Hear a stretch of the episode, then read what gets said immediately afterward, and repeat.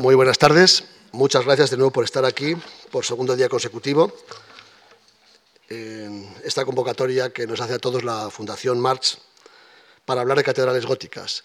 Y quiero agradecer, como hace ya un año que estuve por aquí hablando de Ricardo Corazón de León y de la Tercera Cruzada, la presencia de mi maestro Carlos García Gual, el gran profesor, el gran humanista, que ha tenido la deferencia de acompañarme debido fundamentalmente a la amistad que nos ve. Muchas gracias, Carlos, por estar en esta conferencia. Y gracias también a Lucía por la magnífica presentación de, ayer, de anteayer, y por haber preparado este, este ciclo. Y a ustedes, sobre todo, por estar, como digo, en esta víspera de puente, aquí, para hablar hoy de un ejemplo concreto, la Catedral de Chartres. El martes les hablé de lo que eran, desde el punto de vista filosófico-conceptual, las catedrales del mundo gótico y, sobre todo, esa filosofía de la luz que impregnó un periodo luminoso de la historia de la humanidad, que por razones muy diversas, fundamentalmente, como siempre ocurre, por una distorsión de la realidad, ha pasado a ser concebido, en general, como un periodo oscuro, bárbaro, sucio, inculto, como es la Edad Media. Eso se debe a que a principios del siglo XVI, un pintor genial, uno de los mejores pintores de la historia de la humanidad, Rafael Sancio, criticó al arte gótico y habló del arte gótico como un arte de los bárbaros, de los godos. Esa definición tuvo mucho éxito. Denostar de esa manera un estilo como era el gótico aún tuvo más éxito. Además, Giorgio Vasari, un tratadista de la época de Miguel Ángel, del siglo XVI, que escribió eh, una especie de, elenco de vidas de los grandes pintores del Renacimiento italiano de los siglos XV y XVI, insistió varias veces en su vida de los grandes artistas, en ese libro, muy leído, muy manejado en el siglo XVI y prácticamente hasta nuestros días, se sigue reeditando permanentemente, volvió a insistir, recogiendo aquella crítica de Rafael Sancio, volvió a insistir en que el arte gótico la pintura, la arquitectura y la escultura góticas era un arte bárbaro, un arte a rechazar e incluso un arte a destruir.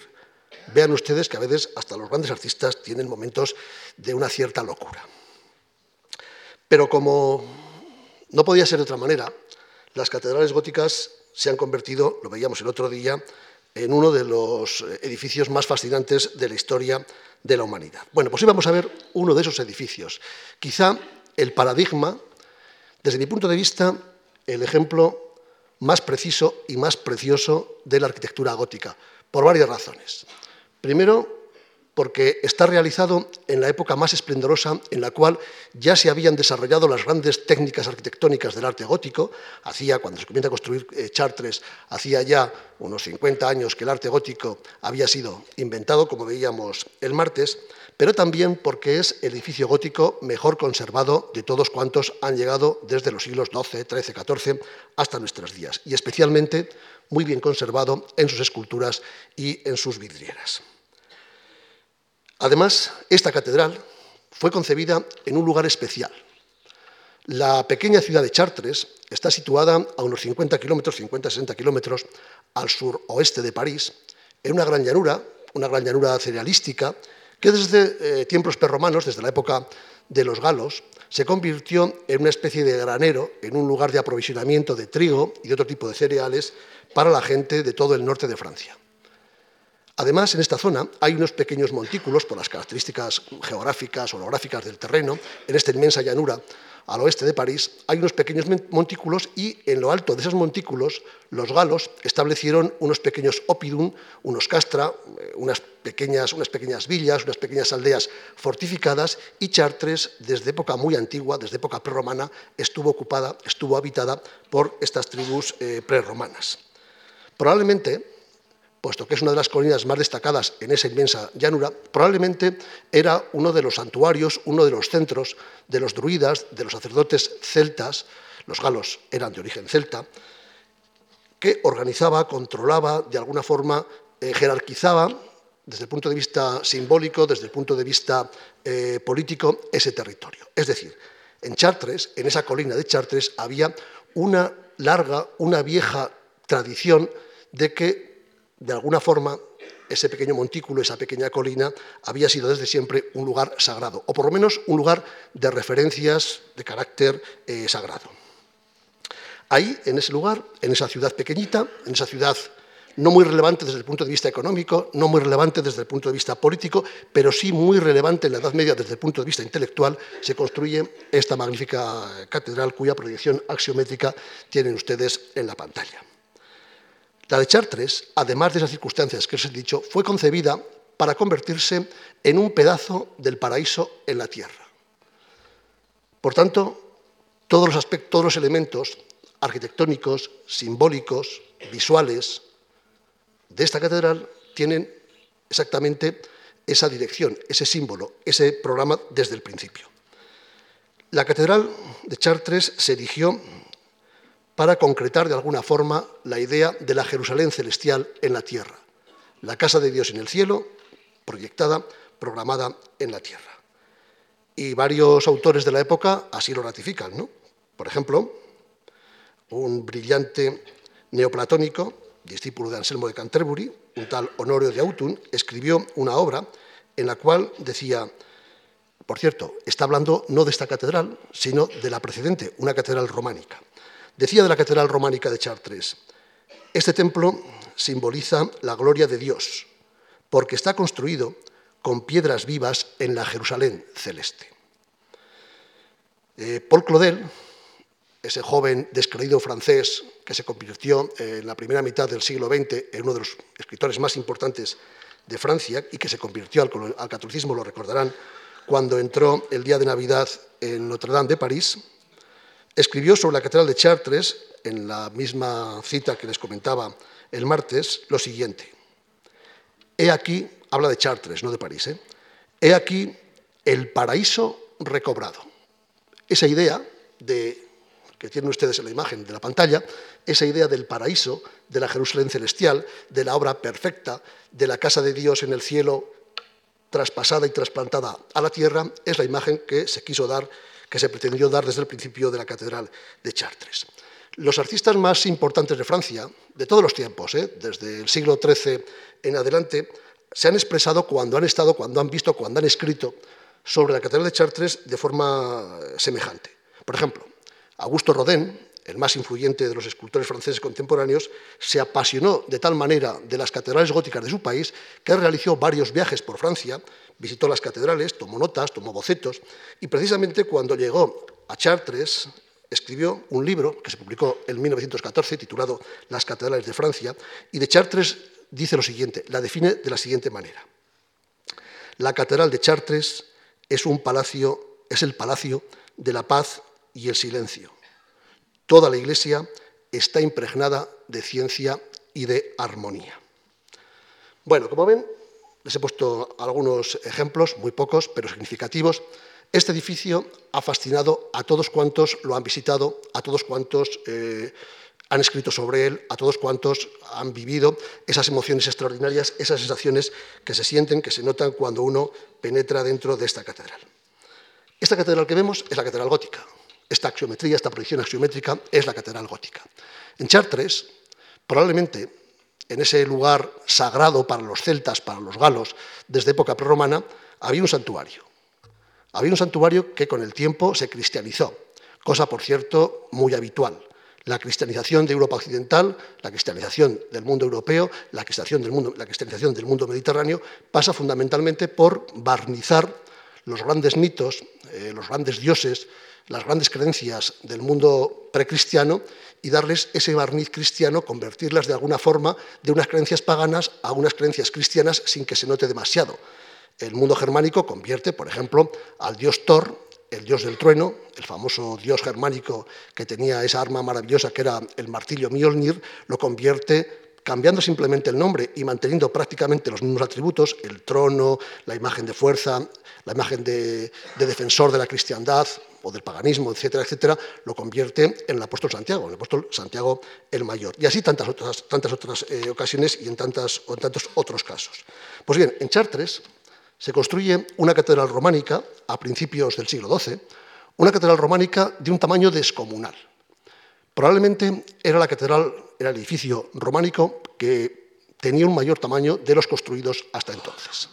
Estamos hablando de una época en la cual el románico es el estilo que ha triunfado, que está triunfando en toda Europa y además está triunfando en un lugar especial porque Chartres no solamente es ese centro tradicional, eh, mágico, eh, sagrado desde tiempos muy remotos, sino que Chartres es uno de los puntos fundamentales en los cuales comienza el Camino de Santiago, el camino francés que lleva desde eh, Chartres hasta Santiago de Compostela. Por tanto, Chartres, en época románica, esa catedral románica, es la puerta que da paso, que da inicio al camino que culmina en Compostela. Se funda, por tanto, se construye esta catedral románica con un tamaño enorme, descomunal, sobre un edificio prerrománico del cual no conocemos prácticamente, prácticamente nada, pero ese edificio arde, arde en dos ocasiones. Probablemente la cubierta, se lo comentaba también el otro día, probablemente la cubierta de este edificio románico era de madera. Y era muy frecuente eh, los incendios en las ciudades medievales, sobre todo en Europa, en Europa occidental, eran frecuentísimos. La inmensa mayoría de las ciudades europeas, especialmente hasta el siglo XIII, eran ciudades construidas con casas, con edificios de paredes de madera, techumbres de madera, y los tejados no eran de teja, eh, no eran de pizarra, como vemos incluso en algunas películas, ¿no? eran tejados de paja seca, de bálago arde con muchísima facilidad. Ustedes comprenderán que la gente para calentarse, para cocinar, prendía fuego en las casas, cualquier chispa, cualquier eh, accidente podía provocar un incendio que se extendía por la ciudad con una rapidez realmente extraordinaria. Bien, en 1150 ardió esta catedral románica, seguramente con techumbre de madera, y se reconstruyó también en estilo románico. Fíjense, 1150 Hacía un lustro, poco más, que se había inaugurado esplendorosamente la abadía de Saint-Denis. Ya se sabía construir en gótico, pero los constructores, los maestros de obra de Chartres, deciden reconstruir su catedral, fundamentalmente la techumbre, en piedra. Ahora bien, el 10 de junio de 1194 se produce un segundo incendio. Este incendio es eh, realmente terrible. ¿no?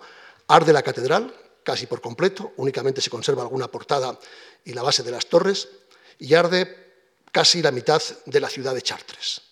Ese incendio es pavoroso, es terrible y provoca una conmoción. Todos los cronistas de la época hablan de este incendio como un acontecimiento absolutamente devastador y terrible. Pero ocurre un acontecimiento extraordinario. Fíjense, estamos a finales del siglo XII. Estamos en un momento en el cual en Europa se está extendiendo, se ha extendido con una fuerza extraordinaria el culto a la Virgen María. El culto a la Virgen es un culto fundamentalmente eh, establecido, difundido en Europa en los siglos XII y XIII. No es casualidad. En la época del gótico, en la época más luminosa, en la época más brillante, en la época más abierta de la mentalidad medieval. María se convierte en el referente del cristianismo. Los templos del mundo alto medieval, los templos del siglo X, del siglo IX, del siglo XI incluso, son templos dedicados a Cristo, a la Trinidad, al Salvador, al Espíritu Santo, algunos de ellos, y también a los santos y a las santas. Hay pocos, en proporción, ¿eh?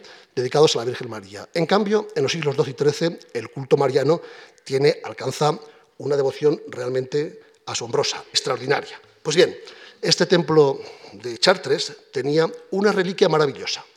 Conservaba una de las reliquias más importantes de la cristiandad y la reliquia más importante atribuida a la Virgen María.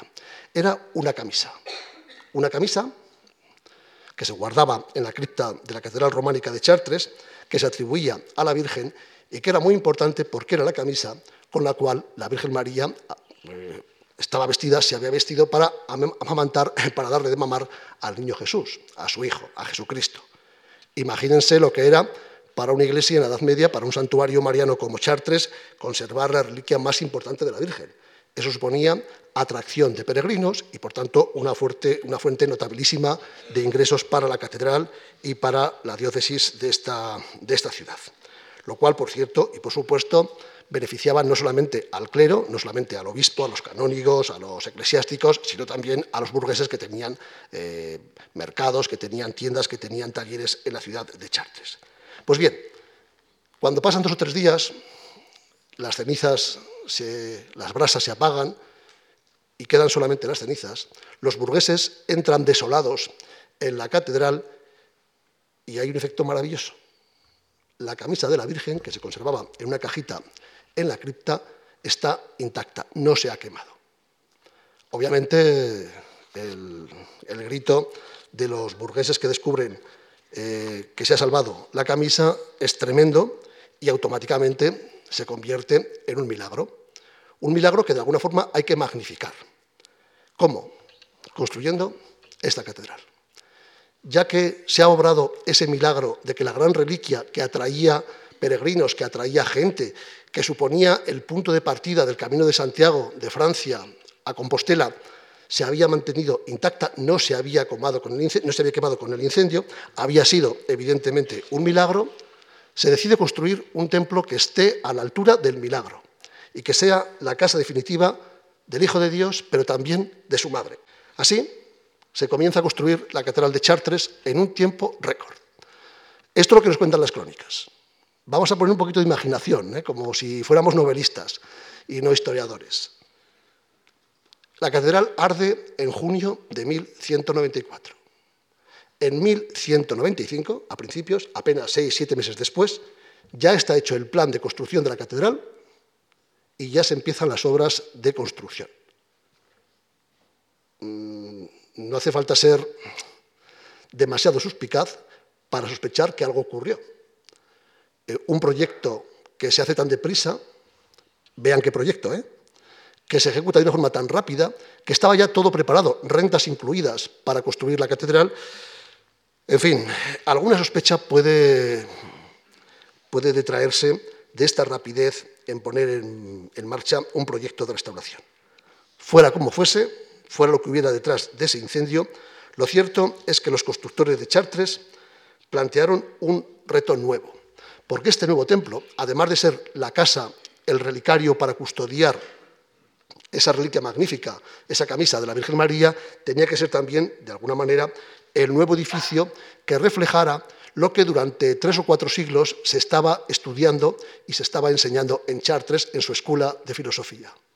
Esa idea de la luz, esa idea de conjugar, de alguna manera, la razón del mundo antiguo, la razón de Platón, especialmente en el Timeo, que era uno de los libros más, más leídos en la escuela de Chartres, con la razón de la fe, la razón de la lógica del mundo antiguo con la razón de la fe del mundo cristiano medieval. Y Chartres es el resultado.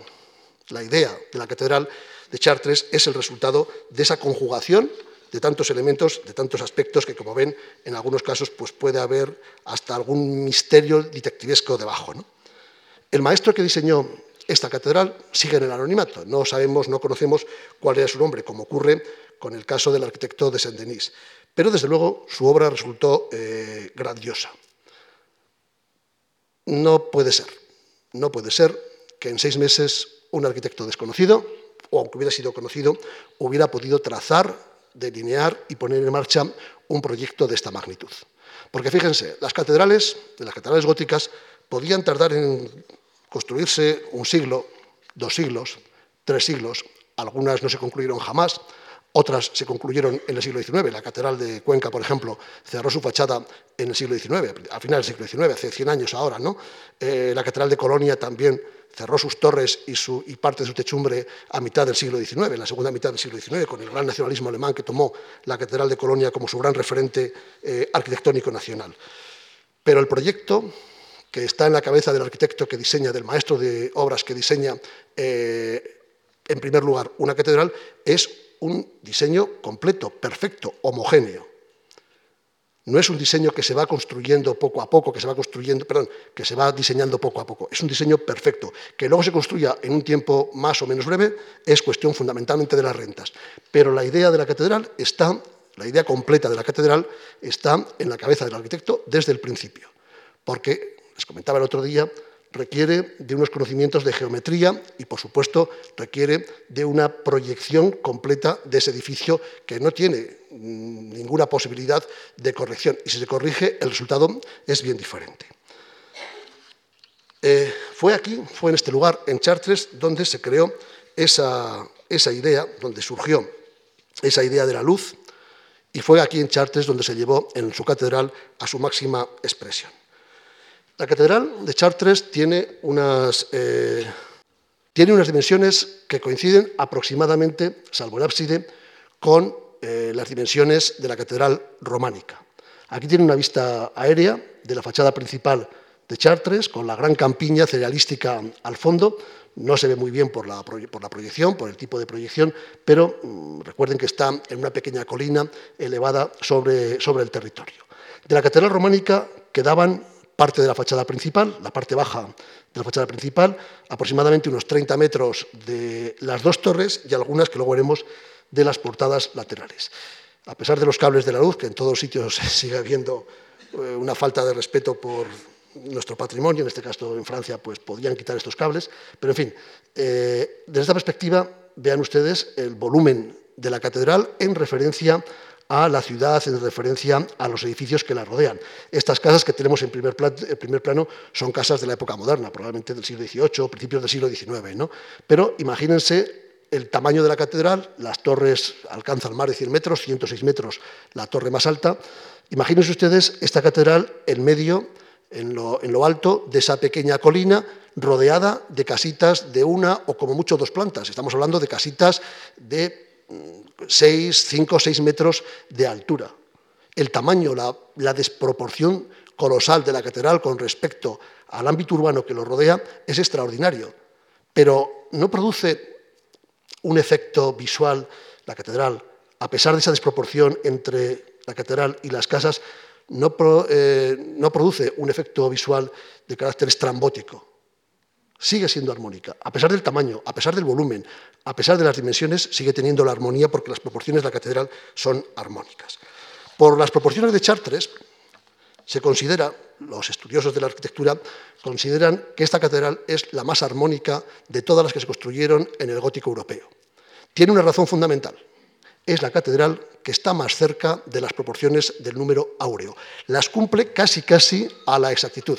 Recuerden que el número áureo, el número de Dios, es el número, es la proporción que Dios les había dado a los antiguos eh, pobladores del pueblo judío para construir el arca de Noé y el arca de la alianza. Esas proporciones, recuerden, la proporción de la unidad por la unidad más, más, dos tercios de la unidad son las proporciones que están, que rigen todo el sistema constructivo, toda la geometría de la catedral de Chartres. Pero Chartres tenía que ser también la imagen del cielo, del paraíso, de la ciudad celestial en la tierra. Esa imagen del cielo en la tierra, esa imagen de una Jerusalén celestial construida en la Jerusalén perfecta, pero en la tierra, tenía que ser además un ejercicio eh, y una práctica simbólica. Convertir a este lugar, convertir a Chartres en una especie de ónfalos, de ombligo del mundo cristiano. Para eso estaba la reliquia de la Virgen, para eso estaba la camisa. Y por eso Chartres, en un momento en el cual se alcanza eh, el mayor grado de desarrollo del culto mariano, Chartres reunía unos requisitos realmente extraordinarios. Era, además, también el principio del camino. El principio del camino, el centro mariano, la referencia atávica de cultos muy antiguos, la referencia atávica de cultos a dioses y a diosas de la antigüedad, es decir, toda una serie de elementos realmente eh, extraordinarios que convertían a este lugar en un lugar diferente, en un lugar marcado, en un lugar señalado. En la construcción de la catedral, por tanto, además de esos elementos armónicos de geometría, de belleza, se tuvo muy en cuenta, muy en cuenta el cielo el cielo en la tierra. No solamente el edificio era la ciudad de Dios, no solamente el edificio era la Jerusalén celestial, sino que también este edificio representaba de alguna forma, plasmaba de alguna forma todos los ideales que Dios había diseñado al construir el universo. Recuerden la imagen que poníamos, que ponía la última o la penúltima imagen del otro día, esa imagen, ese manuscrito del siglo XIII con el creador, con Dios, con un compás, como gran arquitecto, diseñando el universo, no de una manera diríamos, eh, de la nada, sino diseñándolo a partir de un compás, a partir de la geometría, de la aritmética y del número. Pues bien, ese cielo, ese universo, que está regido por las leyes divinas, que los astros, las estrellas, las constelaciones, el sol, la tierra, giran y se mueven según una geometría divina, es lo que se refleja en la construcción de la catedral. Eh, ahora hemos perdido buena parte de las referencias astronómicas que en su día tuvo Chartres. Las hemos perdido por varias razones. Primero porque el calendario no es el mismo. Ustedes eh, recordarán que en 1582 el Papa Gregorio XIII decidió, por razones evidentemente científicas, que el calendario solar se había desfasado, estaba desfasado con el calendario, diríamos, cotidiano. Se suprimieron varios días. Del 4 de octubre de 1582 se pasó al 15 de octubre.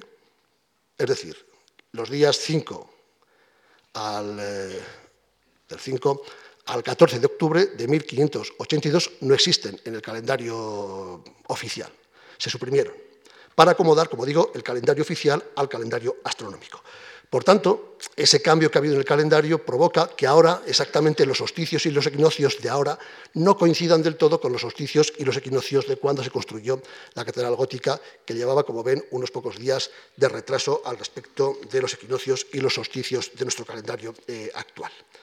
Pues bien, cuando el Sol ocupa su posición en el lugar más alto del cielo, en el solsticio de verano, el día 21, ahora, el día 21 de junio, se producía, se construían estos edificios y en concreto esta catedral para que se produjeran unos efectos lumínicos extraordinarios. Hemos perdido esas referencias, pero también hemos perdido, veremos ahora alguna diapositiva al respecto, hemos perdido mm, los elementos, no en las paredes, no en las vidrieras, pero sí en el suelo, los elementos que hacían resaltar, que hacían remarcar estos efectos lumínicos que, como les digo, ahora, ahora veremos. Estos efectos se producían por la ubicación de una serie de eh, vidrios especiales, de vidrios de aumento, en lugares muy determinados de las vidrieras, en los cuales incidía en unos días muy precisos, el día de la Asunción de la Virgen en agosto, el día del solsticio de invierno, el día del solsticio de verano, también en los equinoccios, cuando los rayos del sol incidían exactamente en un punto concreto, en esas eh, vidrieras, en esos vidrios especiales de aumento, que se reflejaban en el suelo de la catedral en unos lugares que, por cierto, en unas piezas que, por cierto, dos de ellas han desaparecido. Pues bien, con todas estas innovaciones astronómicas, con este perfecto eh, conocimiento de la marcha del Sol, de la marcha de las estrellas, de la marcha de las constelaciones en el firmamento, la luz se utilizó en Chartres para provocar unos efectos y una luminosidad realmente extraordinaria. Eh, para ello, además, se jugó con eh, una serie de funciones iconográficas en todo el edificio.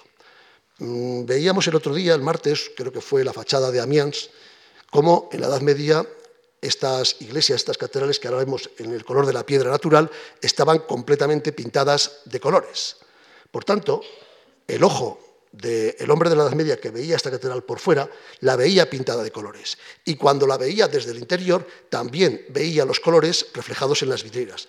Fíjense, era una especie de juego de ver el positivo y el negativo desde fuera y desde dentro. La imagen de fuera, la imagen de dentro, que fueran la misma, la misma imagen. ¿no? Desde fuera, la luz natural del sol reflejándose e iluminando las portadas de colores, pintadas de colores, y desde dentro, la luz natural del sol tamizada por obra humana, tamizada por las vidrieras, manipulada, alterada por el ser humano, para que fuera una luz divina, pero una luz armonizada con estos principios de óptica que veíamos el otro día.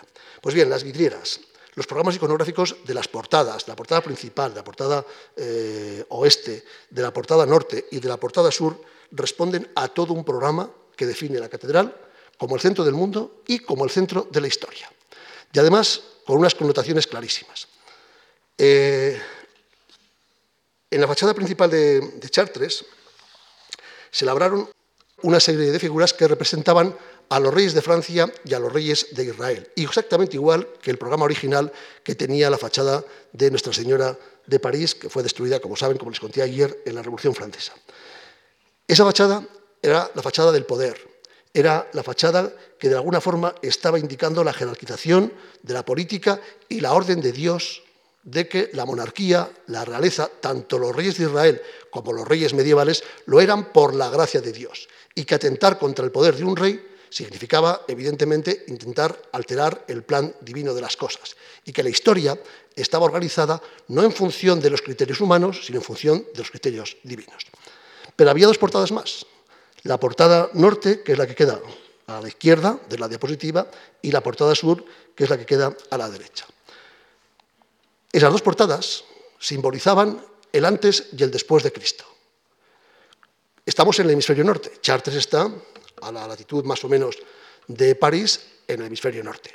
En el hemisferio norte, obviamente, las fachadas meridionales son las fachadas que reciben la luz del sol, mientras que las fachadas septentrionales, las del lado norte, normalmente no suelen recibir luz, y menos todavía a la latitud de que está que es Chartres. La fachada sur recibe la luz natural del sol. La fachada norte casi siempre está en sombra. Son dos mundos. ¿Qué dos mundos había en la historia de la humanidad, en esa historia del orden divino, eh, perdón, del orden divino organizado por Dios para dividir de alguna forma en dos periodos la historia? Casi todas las culturas suelen tener un momento fundacional de su religión. Es lo que los musulmanes llaman la yiquililla, refiriéndose al tiempo de la ignorancia. Antes de Mahoma antes de la revelación, la yiquililla es el tiempo de la ignorancia. Con Mahoma comienza el Islam, comienza el sometimiento a Dios, la voluntad de Dios. Con el cristianismo exactamente lo mismo. Hay dos etapas fundamentales en la historia de la humanidad. Hay una etapa pre-cristiana, que es la etapa de la oscuridad, es la etapa de la ignorancia, es la etapa del, del Antiguo Testamento. En la fachada norte, toda la historia del mundo hasta Cristo. La fachada sur es la fachada de la luz, la fachada de la revelación, la fachada a partir de la vida de Cristo que ha venido al mundo para traer un nuevo tiempo, una nueva época, una nueva edad. La edad del cristianismo, la edad de la iglesia, la edad de la revelación. Toda la historia del Nuevo Testamento está en la fachada sur, en la fachada donde da el sol, en la fachada iluminada, en la fachada de la luz. Esta iconografía fachada norte, fachada sur, fachada principal, también se representa, también está expresamente eh, y magníficamente plasmada en las vidrieras. La catedral era la imagen divina eh, de la Jerusalén celestial, pero era una obra humana y las grandes obras hechas por los hombres tenían que estar evidentemente contadas por los propios hombres. Las vidrieras de Chartres, la inmensa mayoría originales, ya les dije el otro día, que desgraciadamente las vidrieras del siglo XII y del siglo XIII que se conservan en Europa son escasísimas. ¿no? Han sido destruidas por guerras, incendios, vandalismo, pero Chartres, por razones diversas, ha conservado el 80% de las vidrieras medievales. ¿no? Por eso la luz de Chartres en el interior es tan especial. Por eso cuando visitas Chartres sientes que el color del interior no es el mismo que en París, no es el mismo que en otras catedrales que tienen unas vidrieras pues, hechas en el siglo XIX o en el siglo XX. ¿no? Bueno, pues en, eh, este programa iconográfico de estas vidrieras está la historia de la salvación, en el norte, en el sur, que os decía antes, pero también está la historia de los grandes hombres y de las grandes mujeres que han construido Francia, incluso con mensajes que no aparecen en las crónicas. Por ejemplo, en Chartres, en la fachada eh, norte, en el lateral norte de la, catedral, aparecen una serie de imágenes de la reina Blanca, Blanca de Castilla, la hija de Alfonso VIII, que se casó con el rey Luis VIII de Francia, y de ese matrimonio nació el rey Luis IX, ¿no? Luis el Santo, San Luis de Francia. Por cierto, para que vean ustedes cómo en esta época las mujeres tuvieron eh, una importancia trascendental, yo he llamado en alguna publicación a la época que va del año 1140 a 1260, ese siglo y cuarto, le he llamado el tiempo de las mujeres. Pero para que vean cómo los historiadores han cambiado las cosas, ¿no?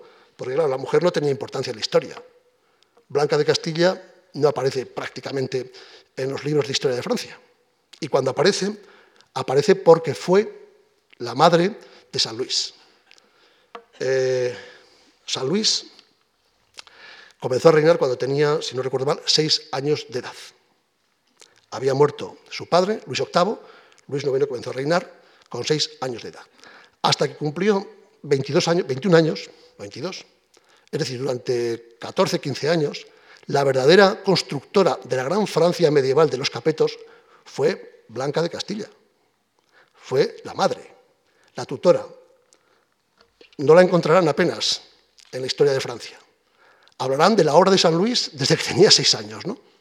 como si hubiera sido este niñito el que por una especie de ciencia infusa divina, desde los seis años de edad, había gobernado Francia. La obra, la gran construcción del gran rey de Francia. No, es ella, es Blanca de Castilla, que tiene una experiencia política realmente extraordinaria. Bueno, pues Blanca de Castilla sí que está en las vidrieras de Chartres. No está en las crónicas, no está en los textos que se escribieron por, fundamentalmente por hombres, pero sí que está en las vidrieras. La historia real de Blanca de Castilla se cuenta, la reina de Francia, se cuenta en las vidrieras y no se cuenta en las crónicas. Fíjense, todos estos aspectos han dado a esta catedral, y muchos más, han dado a esta catedral una fuerza eh, tan extraordinaria que Chartres se ha convertido en un edificio propicio para los misterios.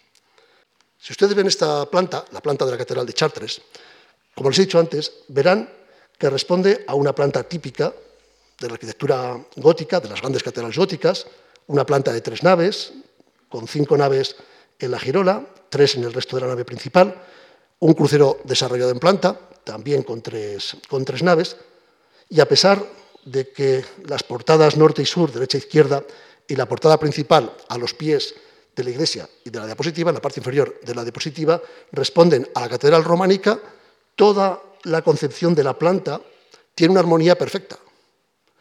No se ven etapas constructivas diferentes, no se ven cambios de dirección, no se ven eh, alteraciones en el trazado original de este programa arquitectónico. ¿Esto qué significa? ¿Qué nos está diciendo esta, esta planta? Nos está diciendo que la idea original de construirla era así desde el principio y que el plan se siguió, se expresó perfectamente hasta el final.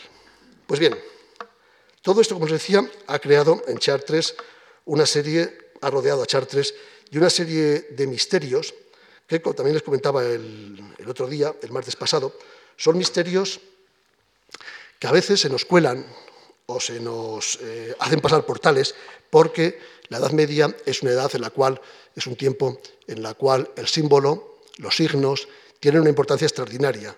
Desgraciadamente, como les comentaba el otro día, hemos perdido el diccionario de los símbolos. Pero aún podemos hacer algunas cosas. Aún podemos acercarnos a ese lenguaje, a ese texto semiótico que es la Catedral de Chartres. Eh, hace unos años, un historiador, bueno, historiador, mm, un divulgador francés llamado Louis eh, Charpentier, escribió un libro titulado El enigma de la Catedral de Chartres. La ubicación de la catedral en lo alto de esa colina prerromana, en esa ciudad, el misterio de la camisa de la Virgen, de las reliquias, eh, aspectos que ahora veremos eh, que pueden dar pábulo a cuestiones esotéricas en la catedral, hicieron que, Chartres se convirtiera en un lugar de peregrinación para gente que buscaba, que intentaba buscar un poquito más allá de lo que realmente pueden ver, podemos ver los ojos de los, seres humanos que, vemos las cosas de una forma pues, más bien lógica. Eh, incluso, rizando el rizo, hubo quien relacionó la palabra catedral, refiriéndose a las catedrales góticas, con una especie de casa del grial por la cual la catedral se convertía en el lugar donde estaba la sangre de Cristo depositada en forma de ese grial, de esa copa de la última cena, donde mm, Cristo convirtió en la Eucaristía, la primera Eucaristía, el vino en su propia, en su propia sangre. Hay evidentemente misterios en Chartres, eh, desde luego. ¿Esos misterios eh, son misterios de carácter esotérico, ocultos para el ojo humano contemporáneo? Sí, pero no para los ojos de los, eh, de los hombres y mujeres de la Edad Media. Vean esta vidriera. Esta vidriera está ubicada a la altura del laberinto, que luego veremos, de Chartres, y representa una escena de la expulsión del paraíso. Pero hay una figura, esta figura, con este cristal, con la, en la cabeza, que es un cristal especial es un cristal este. La cabeza de Cristo es un cristal de cuarzo que, como ven perfectamente, amplifica la luz del sol de una forma mm, tremenda, considerable. El resto de la vidriera, el resto de los vidrios, que son la mayoría, la inmensa mayoría de ellos son originales, como ven, tamiza la luz del sol con una luz, diríamos, natural, eh, por los propios efectos de los colores. Pero este vidrio, en un lugar muy determinado, muy central de la vidriera, tanto en sentido eh, vertical como en sentido horizontal, es un vidrio especial, es un vidrio que tiene un efecto lupa. Ese vidrio proyectaba un haz de luz que se reflejaba exactamente en el centro del laberinto, que se refleja todavía hoy en el centro del laberinto. Veíamos el otro día un efecto parecido para iluminar el altar, el lugar en el cual se consagra el cuerpo y la sangre, el, pan y el vino en el cuerpo y la sangre de Cristo en el monasterio románico de Alaón. Aquí el efecto es mucho más espectacular. El problema es que el rayo de luz amplificado que atravesaba ese cristal, ese amplificador de luz natural, ha desaparecido. Estaba en el centro del laberinto, pero en la revolución, incluso antes, desapareció. Había, por tanto, una catedral construida en torno a un misterio, el misterio de la luz. Por supuesto que los grandes científicos de la Edad Media empezaban a investigar ya desde época antigua, ¿no? el misterio, la procedencia, de qué estaba hecha la luz, cómo se, cómo se descomponía la luz del sol con un prisma en luz de colores, el arco iris, etc. ¿no? Por supuesto que lo sabían. Pero para la gente, esa descomposición de la luz en colores, de la luz blanca, o aparentemente blanca, que llega del sol, que se descompone pasando por un cristal determinado, un prisma en colores, era un misterio extraordinario. ¿no? Por eso se jugaron con las vidrieras para convertir la luz natural del sol, como les comentaba el otro día también, en una luz humana. Estas vidrieras, con todos estos colores, responden no solamente a potenciar aspectos lumínicos en lugares concretos y precisos, sino también a crear una sensación especial de ánimo. En Chartres, es conocido por algunas crónicas, o a Chartres, solían acudir una serie de enfermos que pasaban una temporada dentro de la catedral. Se decía que esos enfermos que vivían en la catedral, las catedrales en la Edad Media, ustedes ahora las pueden imaginar como un lugar de culto, ¿no? Pero imagínense la catedral de Santiago de Compostela, por ejemplo, la catedral románica de Santiago de Compostela, en cualquier día de, verano del año 1220, con centenares de personas deambulando por la catedral, un día de lluvia, a lo mejor un día desapacible, ¿no? en abril. ¿La gente dónde dormía? En la catedral. La girola de la catedral, las tribunas de la parte alta, estaban llenas de gente que dormían, vivían, pasaban la noche dentro de la catedral. La catedral era no solamente un espacio sagrado, un espacio de culto, era también un espacio para la vida, de la vida y, por supuesto, para la celebración de muchas ceremonias, algunas de ellas bastante curiosas. ¿no? Bueno, las vidrieras estaban preparadas, estaban diseñadas para crear una sensación de paz en el espíritu. ¿Se curaban los enfermos que acudían a Chartres? Algunas crónicas nos dicen que sí. Pero probablemente lo que provocaba en esos enfermos era una sensación de paz, de tranquilidad, de sosiego. Y probablemente también los médicos que atendían a estos pacientes veían que pasar una temporada, 15, 20 días, hasta meses, dentro de la eh, de la catedral, eso provocaba una mejoría, al menos en el ánimo de los pacientes. En consecuencia, las vidrieras se diseñaron para crear esa sensación, lo decía antes alguno de los autores que he leído, eh, una sensación de paz, de sosiego, de tranquilidad en el ánimo. Y además estaban llenas de mensajes que la gente podía entender perfectamente. No solamente de la luz, también Mensajes de la historia. Este es el portal eh, Sur, el portal eh, donde se cuenta la historia del Nuevo Testamento, donde se cuenta la vida de Cristo. De alguna forma, el portal de la redención. Este es el portal norte, el portal del Antiguo Testamento, el portal de los tiempos de la oscuridad, el portal de los tiempos anteriores a Cristo. Un portal, un pórtico, donde aparecen una serie de elementos que han dado, como les digo, pábulo a ciertas interpretaciones extrañas. Por ejemplo, aquí tenemos una figura del portal norte de Chartres, que es, como verán, está decapitado, probablemente en la época de la Revolución Francesa, que destruyó eh, una gran cantidad de obras del arte francés. Bueno, está decapitado, pero aquí tenemos al personaje que tiene en la mano seguramente una plomada y que tiene una escuadra, un cartabón, en su mano izquierda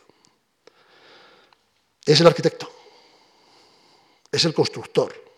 No sé si de la catedral en concreto, pero sí la idea de que Dios construye el mundo, construye el universo como un arquitecto, es el arquitecto del universo, y el arquitecto medieval lo que hace es reproducir a pequeña escala la obra de Dios en la tierra. El universo en la tierra, la ciudad celestial de Dios, la Jerusalén celestial de Dios, en la Jerusalén, de la tierra, en este caso que es la, eh, catedral. Pero hay más.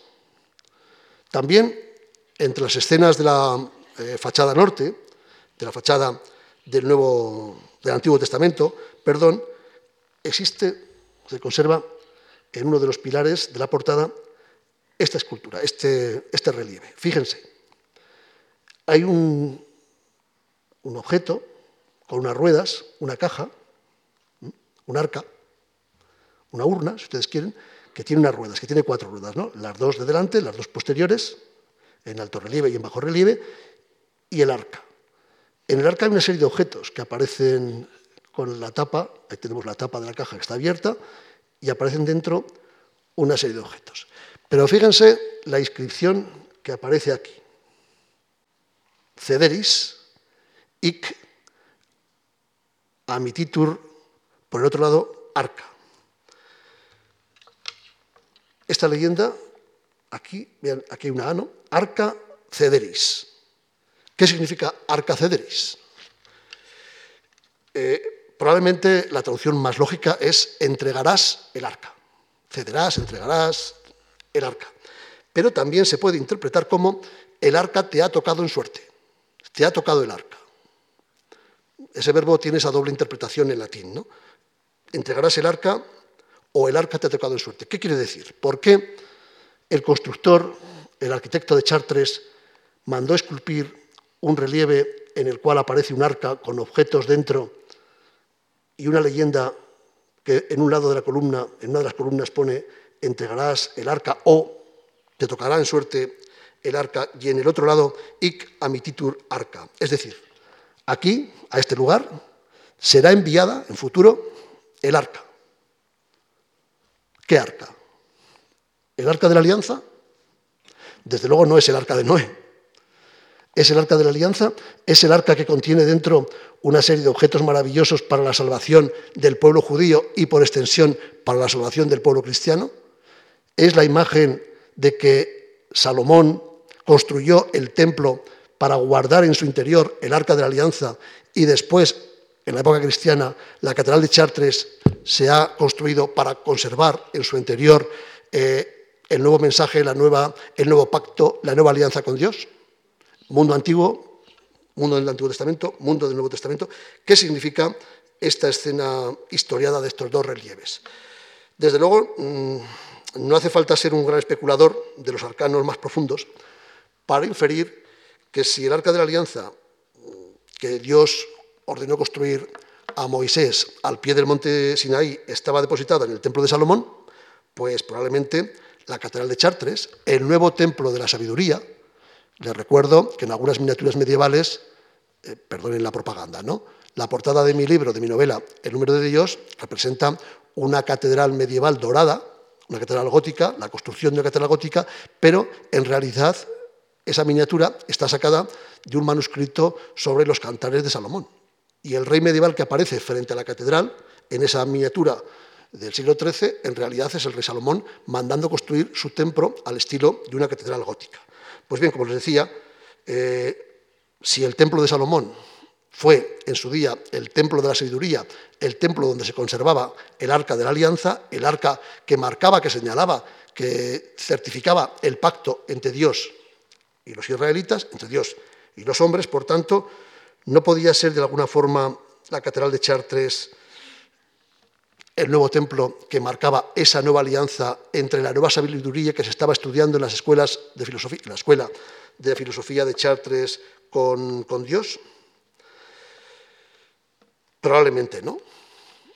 El arca, como recordarán, en la Biblia eh, nos, cuenta eh, la Biblia que el arca tiene unos poderes eh, extraordinarios, unos, poderes que, por cierto, no pudieron evitar que se destruyera el templo de Salomón por Nabucodonosor en el año 587.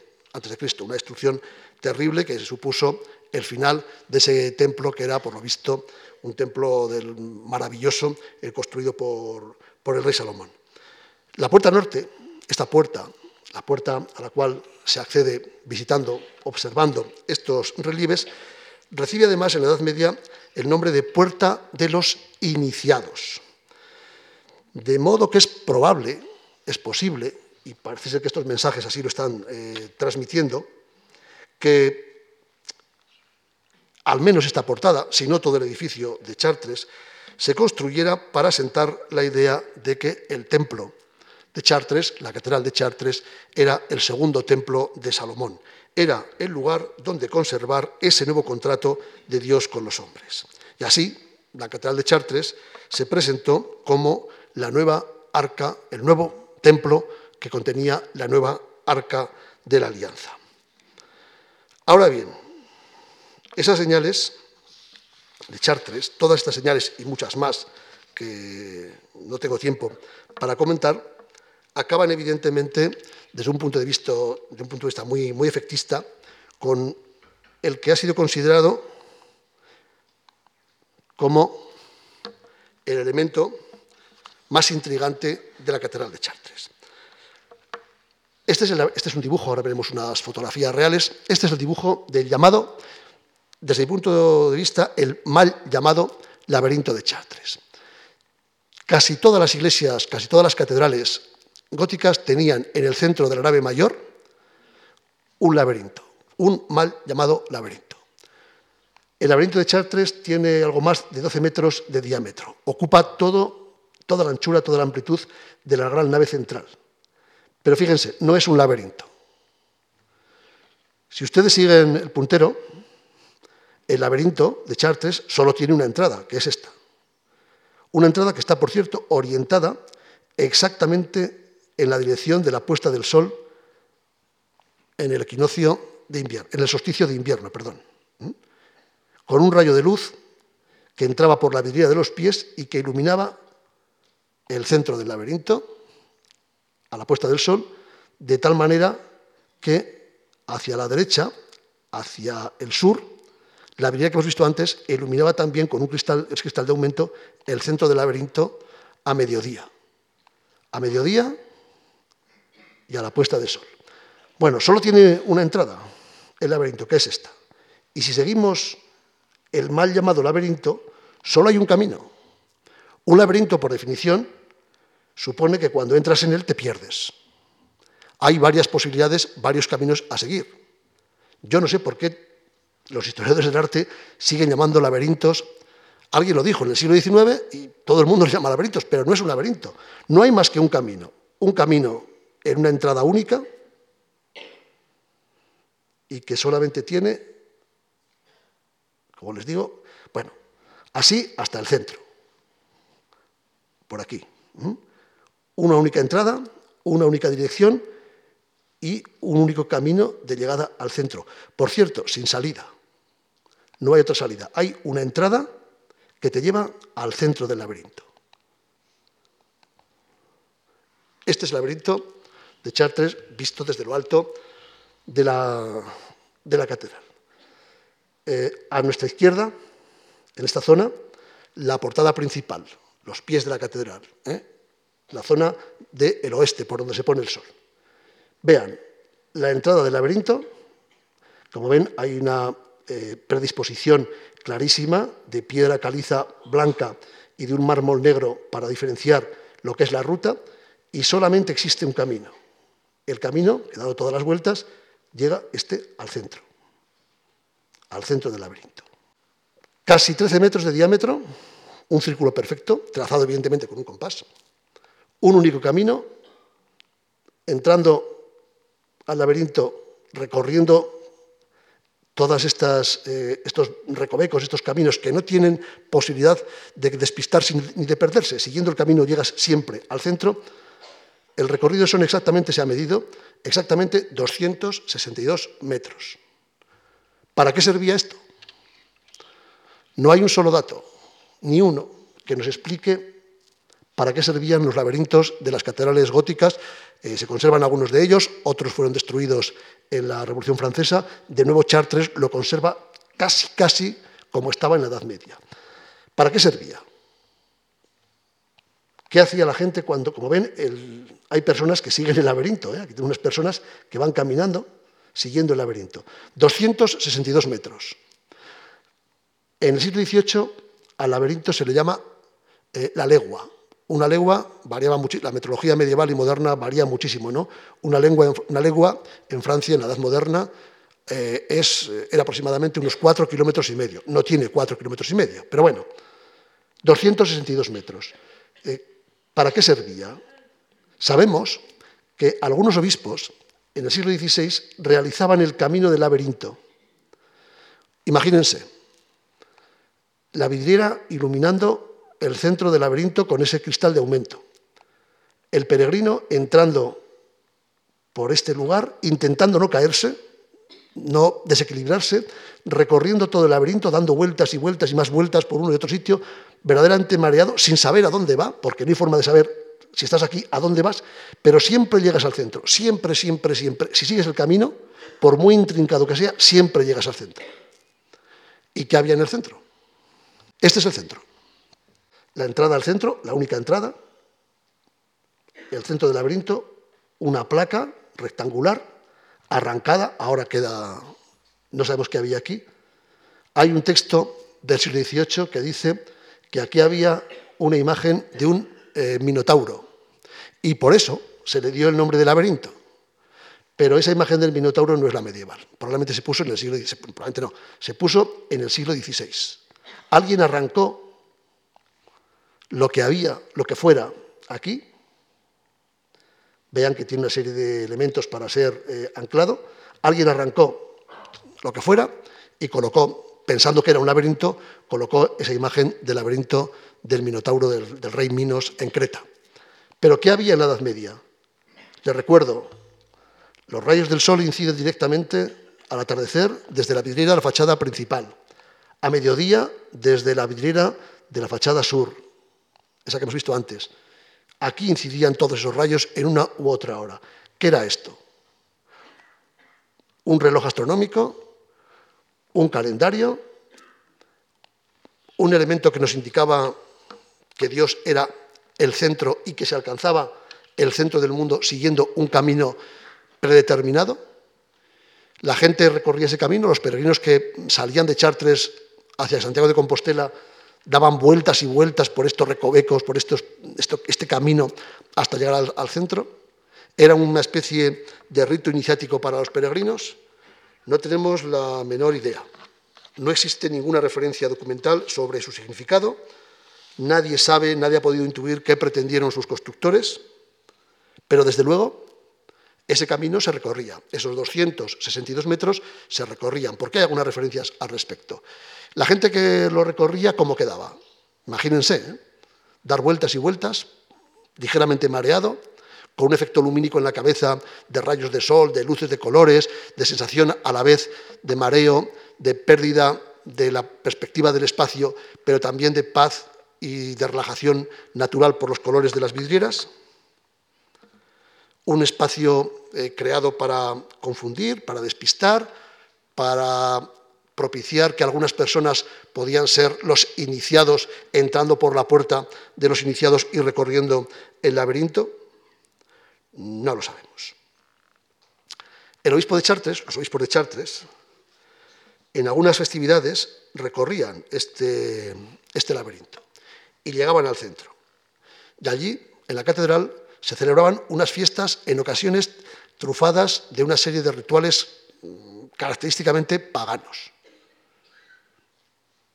Se mantenían algunos de esos ritos paganos se mantuvieron algunos de esos ritos paganos durante toda la Edad Media o simplemente fueron decayendo, fueron desapareciendo conforme la Iglesia se fue radicalizando, se fue haciendo más dogmática hasta que en el siglo XVI obviamente puso en marcha la gran contrarreforma eh, con los grandes papas del Renacimiento. Desde luego, como hemos recorrido con esta peculiar visión la Catedral de Chartres, eh, un observador atento contemplará asombrado Seguimos contemplando asombrados la Catedral de Chartres y seguimos contemplando todo un cúmulo de escenas y de figuras, de objetos, de materiales, de símbolos, que desde luego ofrecen interpretaciones muy diversas. Reyes con matraces, que hay en la portada norte, que han sido identificados como alquimistas. Al fin y al cabo, los alquimistas no son sino los que convierten un objeto material deleznable, barato, abundante y tosco como es la arena en un objeto maravilloso como es el vidrio, como es el vidrio de colores, eh, representaciones astrológicas por la catedral, representaciones grotescas, asnos que están bailando de una forma un tanto chusca, eh, pretendidos mensajes para iniciados. Bueno, al fin y al cabo, la Catedral de Chartres es un reflejo de la sabiduría de su tiempo, es un compendio de todos los saberes, de todas las sensaciones, de todos los conocimientos de los hombres y de las mujeres. Había mujeres constructoras de catedrales, de los hombres y de las mujeres que vivieron aquella época del gótico tan floreciente, tan hermosa, que duró apenas ese siglo y cuarto que les he dicho antes, el siglo de las catedrales, el siglo de las mujeres, donde reflejaron, por supuesto, sus conocimientos, pero también reflejaron sus miedos, sus esperanzas, sus deseos, sus preguntas, algunas de ellas eh, sin respuesta. Por cierto, muchas de estas preguntas que nos hemos hecho siempre los seres humanos siguen sin tener ninguna respuesta. Nada más y muchísimas gracias por su atención.